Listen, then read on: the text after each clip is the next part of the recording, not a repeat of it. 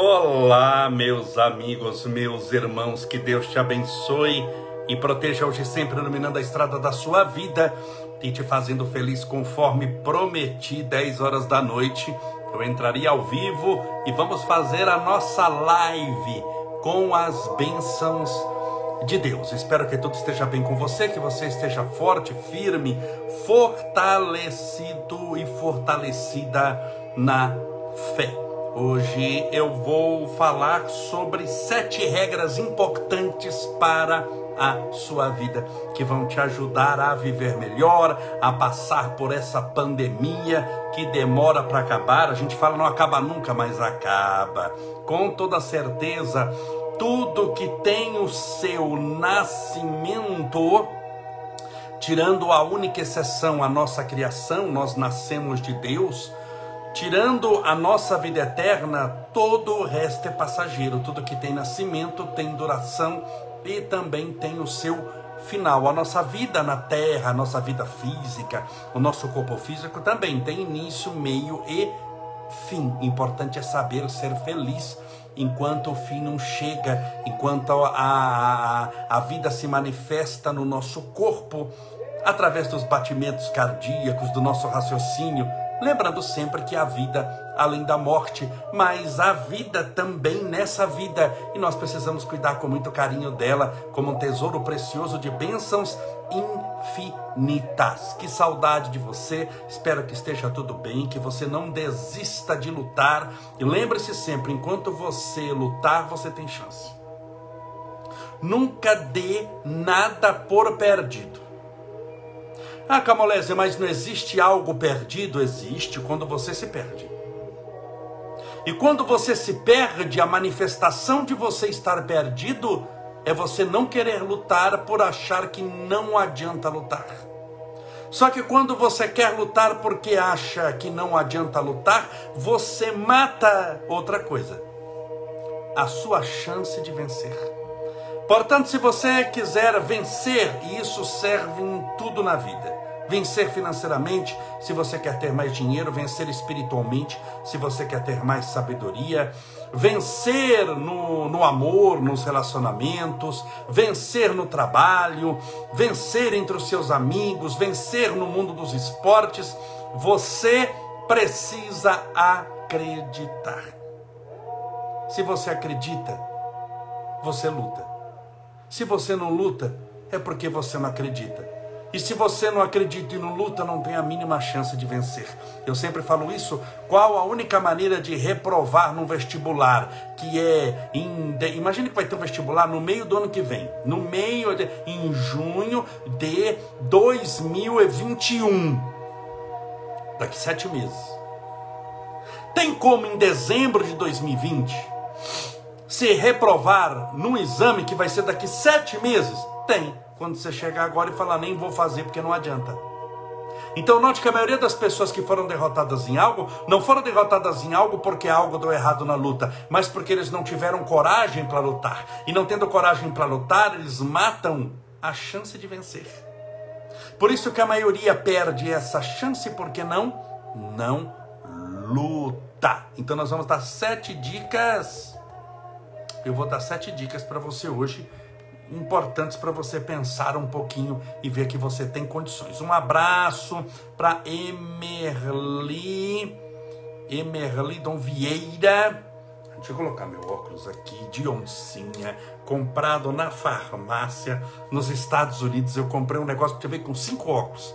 É uma maravilha. A Márcia Dilma Soares, a Miriam Cristina, a Santina Medeiros, a Cleusa Maria, ela pedindo orações aqui para o Carlos Antônio, que desencarnou ontem, a Maria Alice, a Cida Rocha, a Carol Riva, Valentim, Silcandre Rogers, Malta, Ana Mercedes, Cíntia Biscuit, Maurícia Aparecida Ferreira, sejam todos bem-vindos.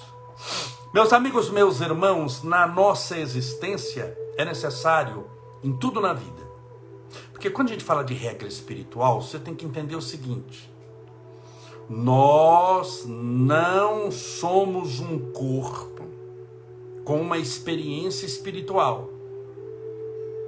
Nós somos um espírito eterno Você não tem um espírito. É errado falar isso. Ah, eu tenho espírito. Quer dizer que eu é uma pessoa e o ter é o objeto. Eu tenho um rádio, você é um, o rádio é outro. Eu tenho um carro, você é um, o carro é outro. Eu tenho uma casa, você é um, a casa é outra. Eu tenho um espírito, você é um, o espírito é outro. Você é o espírito. Cuidado com a definição. Você é o espírito. Então você não é um corpo numa experiência espiritual. Você é um espírito numa experiência carnal. E essa espiritualidade serve para tudo. Quando você está bem espiritualmente, sua vida vai bem. Quando você está bem espiritualmente, seu trabalho, por mais difícil que seja, vai bem sua família vai bem. Você pode lutar com determinadas doenças, porque existem as provas, o nosso karma, mas a maneira de você lutar é diferente. Você passa com dignidade por eh, problemas que muitos passariam em desespero que muitos passariam extremamente angustiados e você passa sorrindo, não porque você está zombando do problema, mas porque você está acima dele. E você tem que lembrar o seguinte: o problema ele fica Quanto dura um problema na sua vida? O quanto de tempo que você gastar para aprender o que ele veio te ensinar. Enquanto você não aprender o que o problema veio te ensinar, acredite em mim, ele vai ficar com você. Para sempre. Um dia ele vai embora. Que dia, Camolese? No dia que você aprender o que ele veio te ensinar. Todo problema veio te ensinar no mínimo uma coisa duas, três, ter mais paciência, mais humildade. Eu não sei qual, é o seu, qual é o seu problema, a maneira como você encara, mas eu tenho certeza que ele veio te ensinar alguma coisa.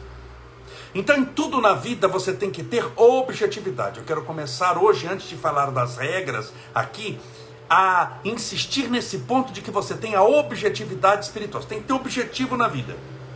E não perder o foco. Foco. Você já imaginou pegar um carro, descer para a serra, ir para Santos, descer na serra e ir para Santos, e você perder o foco na estrada? Tem um monte de curvas na Anchieta. E você fica olhando para o lado, cantarolando. Você acha que você vai fazer a curva certa? Não, porque você perdeu o foco. Na estrada, quando o motorista perde o foco, ele causa um acidente. Quando lançaram aqui por seis vezes a as naves tripuladas do projeto Apollo para chegar à Lua, você acha que se a nave, no meio do caminho, perdesse o foco, chegava à Lua? Não. E foco, se você muda pouquíssima coisa, a longo prazo dá um milhão de quilômetros de diferença. Por exemplo, o avião sai daqui, vamos pegar um avião, uma coisa mais simples, um avião sai daqui para Paris, sai de São Paulo para Paris. Ele tem uma rota, ele tem que seguir aquela rota. Se ele desviar um grau, você imagina que o ciclo são 360 graus. Se ele desviar um grau, dois graus de 360, isso é quase praticamente imperceptível aos olhos. Duas partes de 360 não é nada. Não é nada, nada. Não é, é a unha do dedo mínimo comparado ao corpo inteiro. Não é nada aqui. Mas a 10 mil quilômetros de distância onde está Paris, se ele errar dois graus aqui, que não é nada aqui, conforme ele vai andando aqueles dois graus, ele vai se desviando, desviando, e 10 mil quilômetros depois, além de não chegar em Paris, aquele avião possivelmente nem em cima da França vai passar. Foco. Quando você se distrai, você perde o foco. Quando você fica nervoso, você perde o foco. Quando você fica cuidando da vida dos outros, você perde o foco. Quando você entra em desespero, em agonia, você perde o foco. Quando você está obsediado, você perde o foco. E eu olho para quê? Para o que não deve. Olha para aquilo que não precisa. Olha para aquilo que não convém. Fica só olhando para problema. Contam. Contam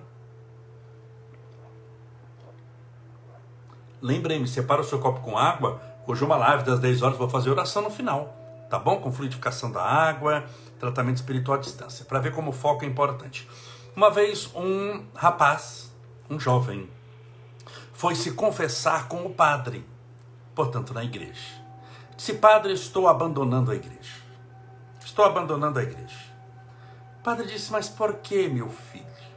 Ele disse: Ah, padre, aqui as pessoas não ligam para nada. O senhor prega, tem gente que está no celular. Tem muitas irmãs fofoqueiras. Tem pessoa que fica cuidando da vida dos outros. O coral da igreja é muito desafinado, não prospera. As pessoas não são comprometidas. Então eu vim avisar que eu vou largar a igreja, porque eu observei aqui tantos problemas, mas tantos problemas que eu já não quero mais ficar aqui. Padre diz perfeitamente: só posso te pedir um favor antes de você largar a igreja? Ele disse: lógico. Eu gostaria que você desse três voltas por fora da igreja. Três voltas.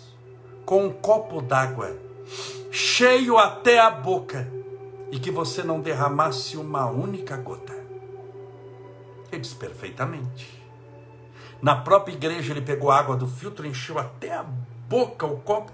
Está aqui o copo que está enchido aqui, ele encheu até a boca, conforme o padre pediu.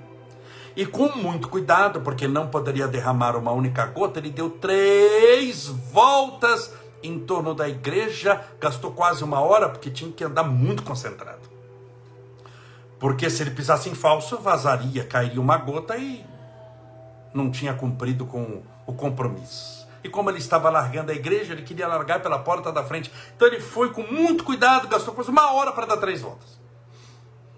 Quando ele voltou, ele disse: Pronto, padre, não derramei uma única gota. É verdade, não tinha derramado mesmo. O padre disse: Enquanto você andou com a água em torno da igreja, você viu alguma irmã fofoqueira? Ele disse: Não, senhor. Você percebeu se o coral desafinava? Ele disse: Não, senhor. Você percebeu se alguém ficava só no celular em vez de ficar orando? Ele disse: Não, senhor. Ele disse: Você não percebeu porque você tinha um foco. O copo d'água que não podia vazar, que não podia derramar. O seu foco, meu filho, na igreja tem que ser Jesus. Quem sai da igreja por causa das pessoas, nunca entrou na igreja por causa de Jesus. Quem sai da igreja por causa das pessoas, nunca entrou na igreja por causa de Jesus. Portanto, no centro espírita a mesma coisa. Quem sai do centro por causa das pessoas, nunca entrou por causa de Deus. Quando você perde o principal, todo o resto que você tem não passa de resto. Quando você perde o foco naquilo que deve fazer, quando você perde o foco, a concentração nas coisas espirituais, te sobra o resto. A palavra sobrar sempre está ligado ao resto, ao que sobrou. A sobra de um prato é aquilo que você não comeu e que muitas vezes vai jogar fora vai jogar fora. Então tem pessoas que vivem com a sobra, não com o principal. Quando Jesus diz: "Eu sou o pão da vida, quem comer de mim jamais sentirá fome". Ele não disse que era sobra. Eu sou a sobra do pão que caiu no chão, que se transformou-se em migalhas. Não, ele era o pão da vida, era o principal. Portanto, para que a sua vida espiritual possa prosperar, porque é, é necessário essa prosperidade espiritual que se manifesta através da alegria, da felicidade, da paz interior, muitas vezes com o mundo desabando. Não pense que a prosperidade espiritual depende da condição do mundo. Talvez você seja convidado a prosperar espiritualmente num país que esteja em guerra, caindo bomba, no mundo injusto no mundo que está passando por coronavírus e mesmo passando por uma pandemia, no mundo de guerras, num trabalho onde tem muita fofoca, no meio de perseguições, eu não sei se você sofre perseguição, perseguição ou não, em meio a tudo isso você deve prosperar espiritualmente. E não afundar. Porque se você afundar, você está se concentrando no mundo. Você está se concentrando em quem te persegue. Você está se concentrando porque perdeu o foco na solução. Você está se concentrando no problema. Você parou para pensar que tem gente que quando você fala de uma solução, ele apresenta 10 problemas para cada solução? Por quê? Porque o foco dele sempre é na desgraça, porque o foco dele sempre é naquilo que está dando errado, porque o foco dele sempre é naquilo que pode dar errado, não é na luz, é nas trevas. Então mude a sua maneira de pensar. Para prosperar espiritualmente, largue essa ideia falsa de que você vai prosperar desde que não tenha problemas.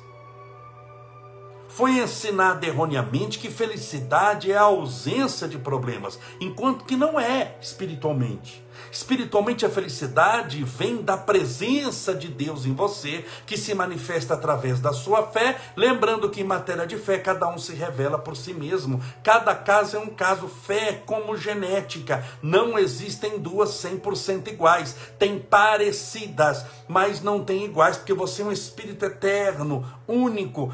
E você teve, só você, as experiências que teve.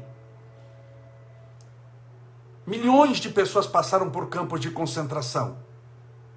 Existiu dor, morte, perseguição, humilhação, fome, desespero e agonia, mas cada um passou pela morte de maneira diferente, pela agonia, pelo desespero, pela fome. A fome é a mesma, mas como nós passamos por ela é diferente.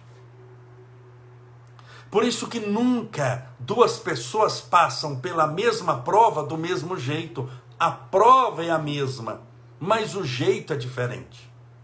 Por isso que uma mãe que tem dez filhos e diz: Eu não sei o que aconteceu com esse daqui, eu crio todos exatamente da mesma maneira, ela está criando errado. O amor é o mesmo. Mas como eles são espíritos eternos, portanto diferentes, com histórias espirituais diferentes, um pode ter cinco mil anos, ser cinco mil anos mais velho que aquele. Um pode estar 50 encarnações na frente, tem mais experiência. Portanto, o amor da mãe é o mesmo. Mas a manifestação do amor é diferente. Tem criança que gosta de levantar cedo. Ele levanta cedo, seis da manhã, bom dia, seja bem-vindo. E tem criança que levanta meio-dia. Se você for levantar cedo, ele não consegue. Você joga água quente, água gelada. Você manda ele para a escola, ele está assim dormindo. Ele está em desdobramento espiritual no além. Só está o corpo ali, a alma está longe. Mas não sei o que, que é. Eu coloquei na melhor escola uns dois. Sim, mas um tem que ser de manhã. E aquele que levanta mais tarde, você vai colocar tarde para estudar. A manifestação do amor é diferente. Então nós temos muito acentuado essa individualidade. Existem regras gerais. Ame porque é bom. Não ser amado pode até ser falta de sorte, mas não amar, minha amiga, é a própria infelicidade. Então ame que é bom, ninguém se arrependa, ninguém se arrepende por ter amado. Não conheço uma única pessoa que se arrependeu de ter amado a humanidade. Ninguém se arrepende. Agora, como amar? Como amar é uma coisa individual. A regra geral está no verbo amar, ame. Mas, como amar, vai de cada um. Eu chego aqui para você e falo, perdoe. Eu faço até a terapia do perdão duas vezes por ano. Fazemos exercícios sobre o perdão. Muitas pessoas choram. Eu choro várias vezes. Mas mesmo chorando, nós somos parecidos pelas lágrimas parecidos pelos sentimentos, mas os sentimentos que nos fazem chorar não são 100% idênticos em todas as pessoas, sequer em duas pessoas no auditório, quando eu faço a terapia do perdão. E se o mundo inteiro fizesse a terapia do perdão comigo e todos chorássemos, seriam choros diferentes, as lágrimas seriam iguais. O suspirar, o pranto seria igual. Nosso rosto até parecido pelos nossos olhos, marejados de lágrimas, mas o que nos fez chorar é diferente. Então, essa individualidade você não pode abandonar. Logo, se existe um foco geral, existe um foco particular, como Karma. Existe karma que, que é coletivo. A queda de um avião onde morreu muita gente, a queda de um ônibus onde morreu muita gente. O fenômeno karma é coletivo. A causa do problema, da manifestação ali, do ônibus despencando, quando o, o, a materialidade do problema, o ônibus despencando, o abismo, as ferragens, é igual para todo mundo. Mas até para morrer nós somos diferentes nós chegamos no mundo espiritual de maneira diferente. Teve uma pergunta hoje, assista sempre os meus stories. Eu respondo muitas perguntas. Teve lá, quanto tempo, uma senhora me perguntou, quanto tempo demora o espírito desencarnado para despertar no além? E eu respondi, de muitos séculos a algumas horas. Por quê? Porque nós somos diferentes. Existem pessoas que se despertam espiritualmente em um minuto. E tem pessoa que passa a existência inteira sem entender nem o que está acontecendo com ela. Não tem nem como despertar, porque ela não tem nem o despertador. Naturalmente, que o despertador não é material, mas sabe aquela pessoa que não tem nem como despertar, porque nem tem despertador? O problema dela é primeiro achar um despertador. Ela está tão distante de determinadas coisas que ela nem sabe o que está acontecendo. Tudo bem? É, por, é... Ah, tem uma pergunta aqui, deixa eu responder. Deixa eu só coçar aqui um pouquinho o olho, que acho que caiu algo. Mas estamos vivos. Tem uma pergunta que foi feita, não deu tempo de responder nos stories. Por que as pessoas ruins se dão bem na vida? É uma pergunta que fizeram para mim. Eu tô respondendo, falei que eu ia responder pelos stories. Falei que eu ia responder na live hoje. Então ela perguntou: por que as pessoas ruins se dão bem na vida? Ah, elas não se dão bem. Primeiro, o que, que é se dar bem? Materialmente, se dar bem é uma coisa, espiritualmente é outra. Por exemplo, alguém que está numa fila com 200 pessoas na frente. Se ele fura a fila e deixa 190 para trás, ele se deu bem. Se for ver por esse lado, ele se deu bem. Então eu tenho que deixar a ética de lado da espiritualidade. Porque na ética a gente não faz para o outro aquilo que eu não gostaria que o outro fizesse para a gente. Então eticamente ele está errado furar a fila. Mas vamos imaginar que ele não tem a ética nenhuma, ele é malandro. Você já viu um malandro com ética? Malandro com ética na hora de assaltar o banco? Não tem, está assaltando o banco, ele não tem ética nenhuma. Ele sabe o que é certo, sabe o que é, sabe o que é certo, sabe o que é errado, tanto que ele sabe que é errado que quando a polícia chega ou ele troca tiro, ele foge. Se um bandido cometendo um crime foge quando a polícia chega, é porque ele sabe que está errado, concorda ou não? Ele só não consegue evitar de fazê-lo e praticar o bem. Então ele está informado, mas não está consciente. Se ele está informado, mas não está consciente, minha irmã, ele pode ter a sensação de que se deu bem porque deixou 190 pessoas para trás. Mas espiritualmente, na contabilidade divina, nada escapa. E esse que engana acaba sendo, por circunstâncias da vida, sendo enganado. Lei da ação e reação. É o que nós chamamos, o que os indianos chamam de karma. Karma é ação. Só que, como eles sabem que toda ação gera uma reação em contrário da mesma intensidade, como uma bola que foi lançada, quando ela bate na parede, ela vai voltar com a força que você lançou. Então, naturalmente, toda ação gera uma reação. Então, ele está gerando um karma. O karma pode ser positivo e o karma pode ser negativo, depende da generosidade ou da maldade da sua ação. Então, essa pessoa que parece que está se dando bem, não está se dando bem. Quem comete um crime, ele é criminoso, ele roubou, mas ele não foi pego. Ele matou alguém não foi descoberto. Tem crimes que não são descobertos. Tem gente que matou alguém porque não gostava dessa pessoa e não foi preso. Então, teoricamente, se ele não foi preso, ele se deu bem. Ele cometeu o crime, ele matou quem ele queria matar, pegou dessa pessoa que queria pegar e não foi preso. Mas existe algo, dois algos a nuvem de testemunhas que Paulo o apóstolo se reporta. Quando nós fazemos algo, tem uma nuvem de testemunhos assistindo. Quem? Os espíritos desencarnados. E o outro algo que agora é individual, chamado consciência. Quando ele comete algum delito, eu estou pegando matar, mas seja furar a fila, ele sabe que é errado, tanto que ele faz de maneira meio assim com subterfúgios, meio escondido. E se ele sabe, a consciência está dizendo que aquilo é errado. Hoje a consciência não pesa mas um dia ela vai pesar. E lembre-se, quando eu falo um dia, não necessariamente esse dia nessa existência, pode ser em outra existência. Porque quando eu não creio na imortalidade da alma e você vê alguém se dando bem, fazendo mal, qual o primeiro desejo da pessoa vendo alguém que parece que está se dando bem, fazendo mal? Fazer justiça com as próprias mãos.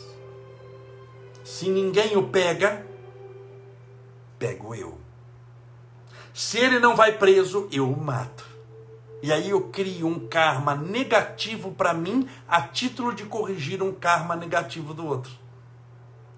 Por isso que Jesus fala do perdão. Aquele que lhe bate no rosto, na face esquerda, dê também a direita. Aquele que lhe rouba a túnica, dê também a capa. Aquele que lhe faz andar mil passos com ele, forçado, anda dois mil, sem reclamar. São Francisco vai dizer isso: é dando que se recebe, não é tomando dos outros que se fica com, é dando. É morrendo que se vive, é perdoando que se é perdoado, é dando, é ficando sem que você passa a ter tudo. Então note que as regras espirituais são diferentes do nosso entendimento material.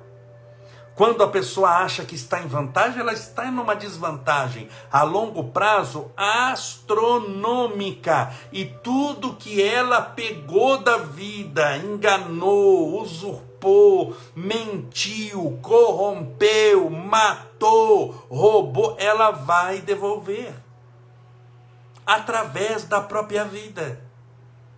Por isso existe o fenômeno da reencarnação, que não é um castigo, porque a lei de Deus não é punitiva. Deus não a está castigando quando ela começar a devolver e sentir dor naquilo. Mas ela está aprendendo. Ela é um espírito eterno. Ela está aprendendo a valorizar o que tem, muitas vezes ficando sem nada.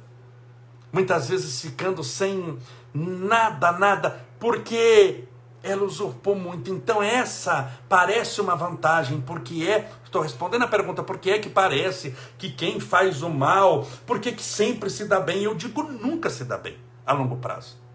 Por causa da consciência. Porque nós somos humanos, os humanos já têm uma consciência do certo e do errado. Ele tem a informação. Se essa informação não é capaz de mudar os seus hábitos, ele não gerou ainda uma consciência favorável. Ele está nadando, mas ele não tomou pé da profundidade.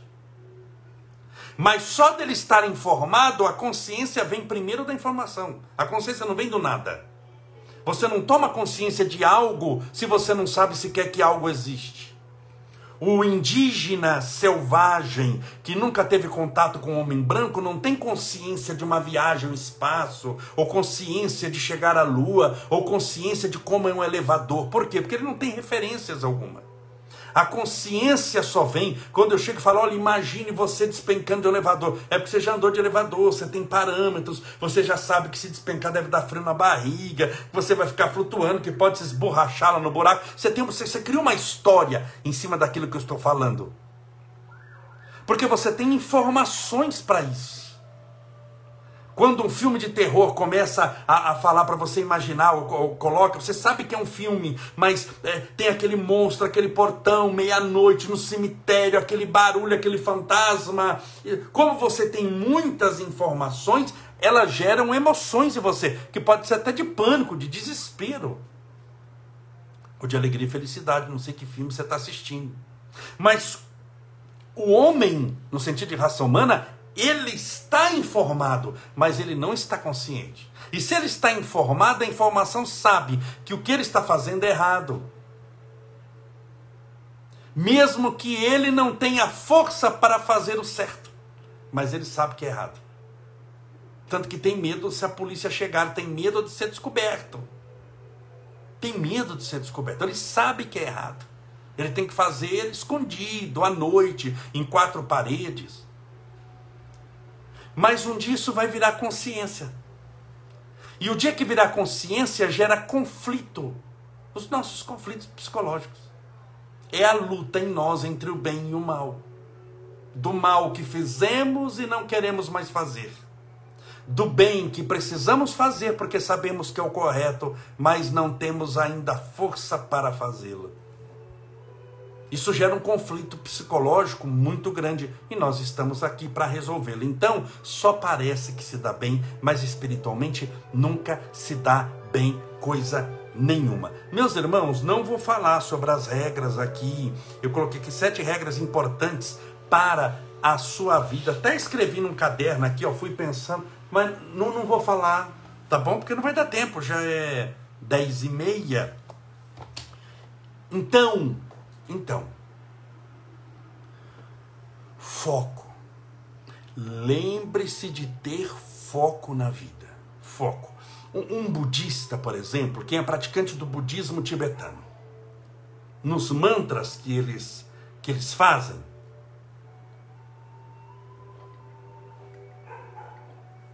para manter o foco, eles falam mais ou menos assim: é, permita que eu possa me apegar até atingir a iluminação em Buda, no Dharma e no Sangha.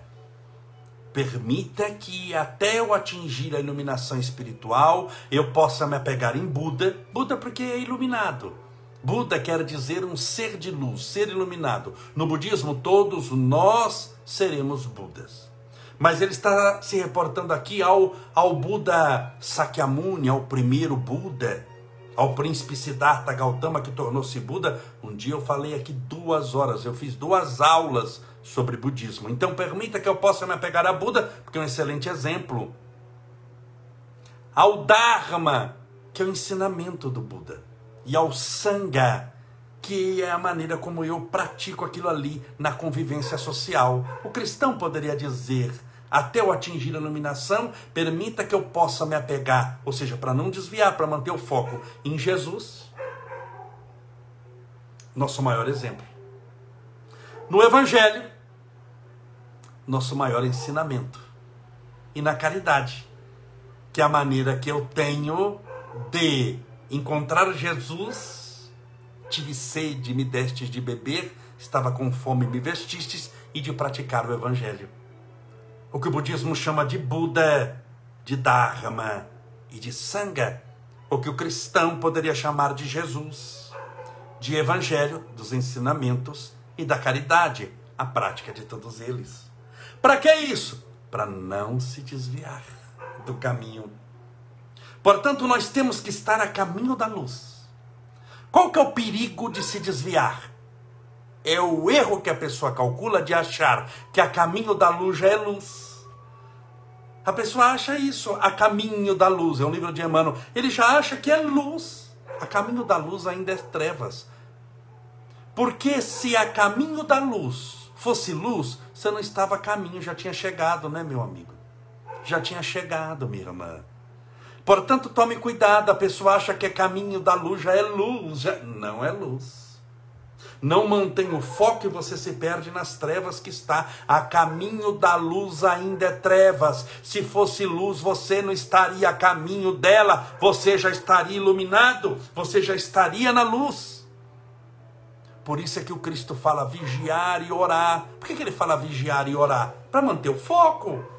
Se você não vigia, não sabe o que está acontecendo, você não sabe onde está, não está vendo um caminho, você não ora pedindo a Deus a par e proteção, você acha que você vai longe espiritualmente sem vigiar e orar? Você não vai nem na esquina, bem.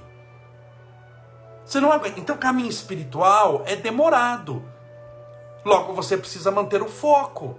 Ora, se você quer fazer exercício físico, você quer ser fisiculturista, quer ser atleta, quer ser jogador de basquete, jogador de vôlei, você vai só um dia. Não, você tem que treinar uma vida inteira praticamente.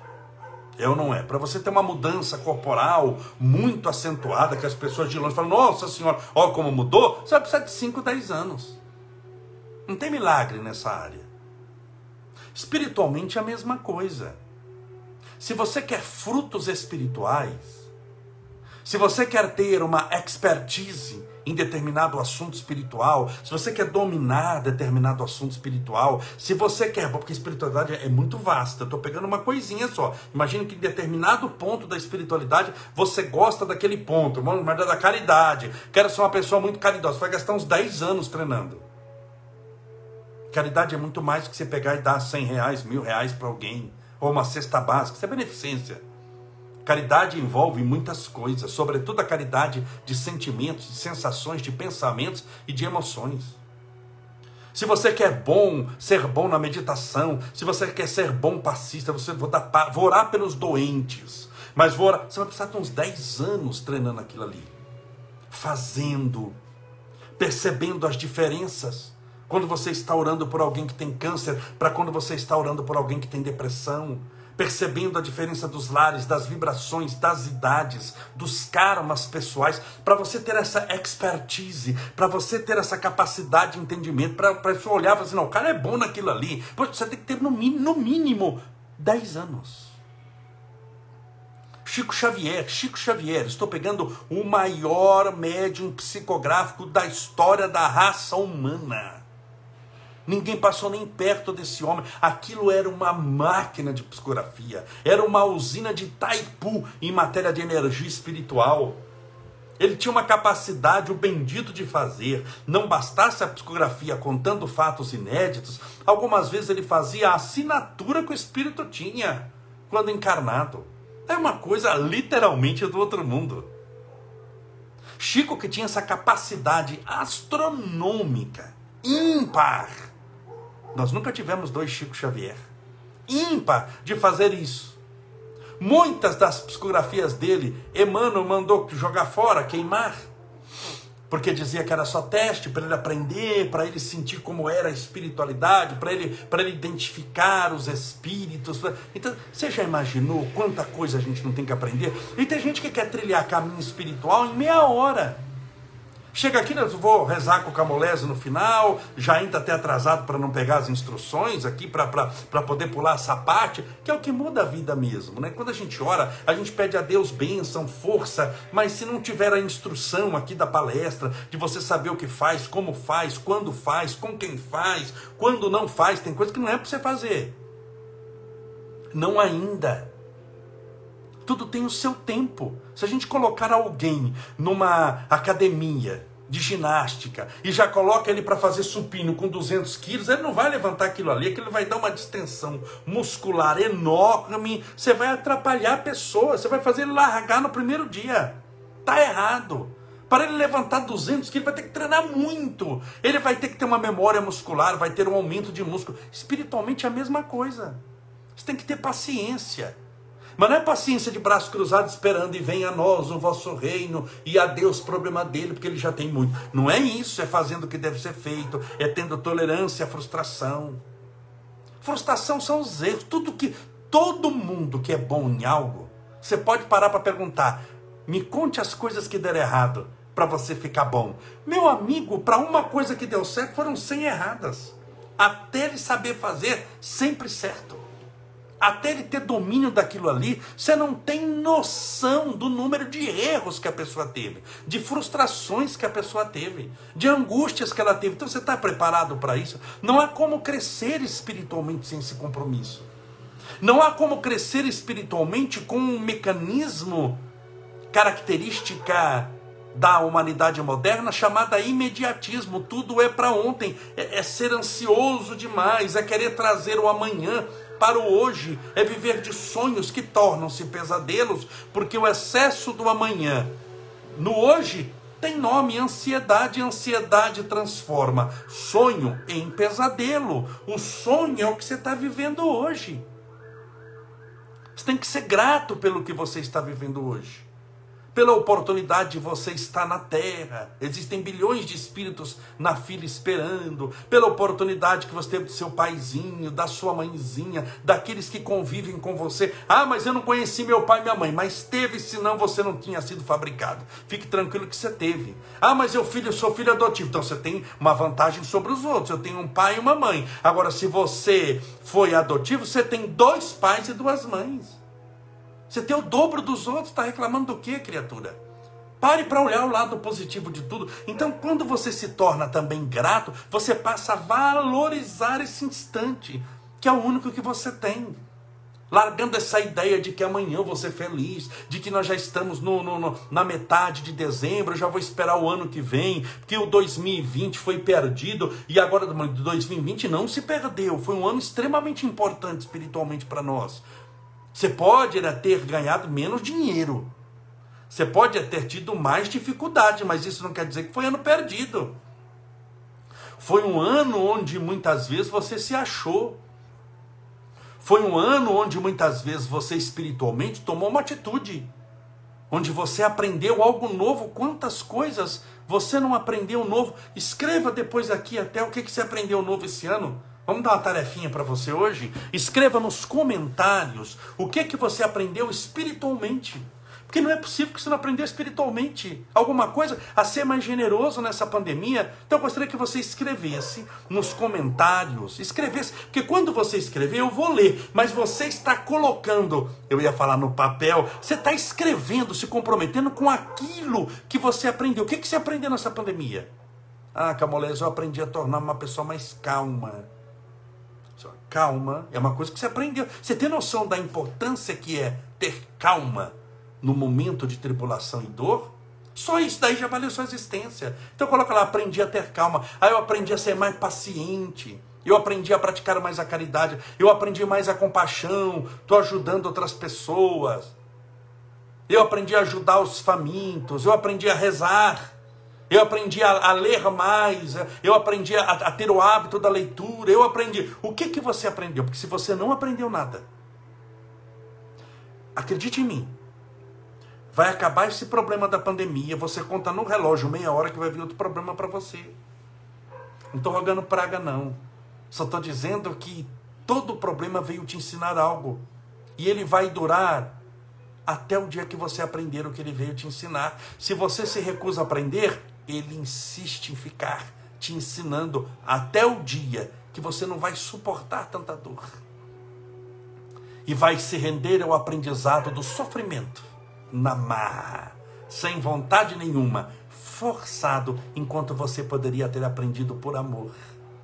Você poderia ter aprendido sorrindo, mas preferiu pelo caminho mais longo e mais doloroso, sofrendo e chorando, a importância do amor, do perdão, da caridade, da paz, da união, da compaixão, da mão estendida, da oração, dos bons pensamentos, das boas vibrações. Pense em tudo isso.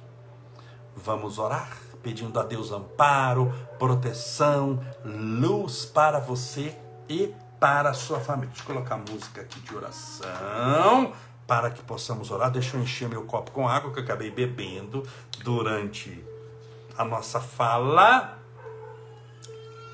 Sempre que for possível. Nossa live oficial é quarta-feira. Nossa live, quarta-feira. Quando eu for fazer live, assim de surpresa, começa, eu aviso: olha, vou fazer uma live 10 horas. Tá bom? Para você ficar sabendo. Porque quando são horários diferentes, para mim fica mais fácil. Se fosse 8 horas da noite, esqueça, eu não estava em casa 8 horas da noite, eu não teria como fazer a live hoje.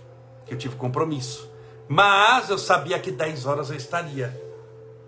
Então estou fazendo 10 horas, melhor fazer do que não. Não dá para cumprir o horário, mas dá para cumprir o, o principal que é a live. Pense em Deus, é momento de oração.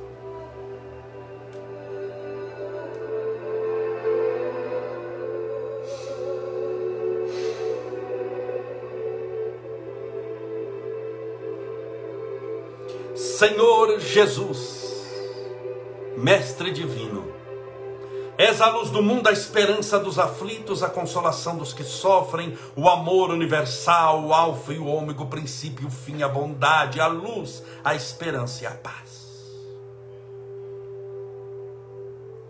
todos os adjetivos positivos, bons, luminosos são poucos em reportando-se a ti. O Senhor é a luz das nossas almas, o norte para a nossa caminhada, o nosso porto seguro. O Senhor é a bondade suprema, o médico de nossas almas, médico de homens e de almas, a tratar-nos das angústias e tristezas, das misérias e provações que experimentamos. Muitas vezes, quando somos assenhoreados pelas angústias e tristezas nos estertores mais íntimos. O Senhor é a luz para aqueles que jazem nas trevas da solidão é a mão estendida àquele que no mar da vida padece, sofre, se entristece, com a alma em dor e agonia. O Senhor é o oxigênio para aquele que se sente agoniado para aquele que se sente como se estivesse no fundo do mar, buscando emergir à superfície, a fim de encontrar ar puro, a encharcar os seus pulmões, abrindo seus alvéolos pulmonares e trazendo-nos o ar da vida, a respiração. O Senhor é esse ar da vida é este pneuma, o ar que sustenta a nossa existência. Jesus de Nazaré, socorre-nos, amparando a todos os que sofrem. Jesus de Nazaré, socorre-nos soerguendo o desfalecente da luta, que perdeu o ânimo para continuar lutando e prosseguindo na construção da própria vitória espiritual. Jesus de Nazaré, ampara-nos, para que não nos sintamos sozinhos nos testemunhos que nos competem dar nessa existência. Jesus de Nazaré, cura-nos. Cura-nos da depressão, da síndrome do pânico, do transtorno obsessivo compulsivo, da insônia, do medo, dos comportamentos bipolares, das manias, da esquizofrenia, da ansiedade. Jesus de Nazaré, cura-nos do câncer, dos problemas cardíacos, cerebrais, sanguíneos, dos problemas em nossos órgãos internos, nos ossos, nas dores recalcitrantes. Jesus de Nazaré, salva-nos de nós mesmos dos erros que carregamos, da pedra de tropeço, do laço do passarinheiro, das armadilhas do mundo, das energias negativas e de todo o mal nas suas mais variadas manifestações. Jesus de Nazaré, protege-nos, criando do alto da nossa cabeça, a planta dos nossos pés, uma verdadeira blindagem espiritual. Senhor, rogamos as tuas bênçãos para o copo com água, ou garrafinha com água que porventura essa pessoa deixou ao lado do celular, do tablet ou do computador. Para que essa água seja fluidificada, balsamizada, impregnada, envolvida, imantada nos melhores e mais poderosos fluidos espirituais curadores E ao beber dessa água, estejamos bebendo do teu próprio Espírito. Pai nosso, que estais nos céus, santificado seja o vosso nome, e venha a nós o vosso reino, e seja feita a vossa vontade, assim na terra como no céu. O pão nosso de cada dia nos dai hoje, perdoai as nossas dívidas, assim como nós perdoamos aos nossos devedores, perdoai as nossas ofensas, assim como nós perdoamos a quem nos tem ofendido, e não nos deixeis cair em tentação, mas livrai-nos do mal porque Deus são o reino, o poder, a honra e a glória para sempre. Que assim seja. Graças a Deus. E viva Jesus. Graças a Deus. Viva Jesus. Lembre-se de escrever nos comentários o que que você aprendeu. Não é o que vieram te ensinar. Porque talvez vieram te ensinar e você não aprendeu coisa nenhuma. Tem aluno que é rebelde. O que que essa pandemia, o que que esse ano de 2020 te ensinou? Porque se você não aprendeu nada com ele, se prepare, porque tudo vai se repetir em novas histórias, em novos tempos mas com as mesmas dores, gerando as mesmas cicatrizes. Escreva o que você aprendeu nesse ano, espiritualmente falando. Ter mais paciência, humildade, aprender a conviver, a ouvir mais. Escreva que depois eu vou ler com toda certeza e vou orar por você. Dando tudo certo, hoje é sábado, amanhã eu vou fazer outra live. Tá bom? Tô com muita saudade, eu não aguento. Eu vou ter que achar um horário, porque tenho muita coisa para fazer amanhã. Mas aí eu vou fazer sobre as sete regras importantes para sua vida. Tá bom? Então, dando tudo certo, amanhã eu vou fazer a live. Fique de olho nos nossos stories, que eu vou falar que horas que é. Tá bom? Tem que olhar primeiro o que, que eu vou ter para fazer amanhã, a hora que eu tenho livre, e aí eu vou fazer a live para você. Então, até amanhã se Deus assim permitir. Um forte abraço, muito obrigado pela sua companhia. Nós estamos quase às 11 horas da noite. Fiquei muito feliz de você estar conosco. Muito obrigado por tudo, que Deus te abençoe e te faça feliz.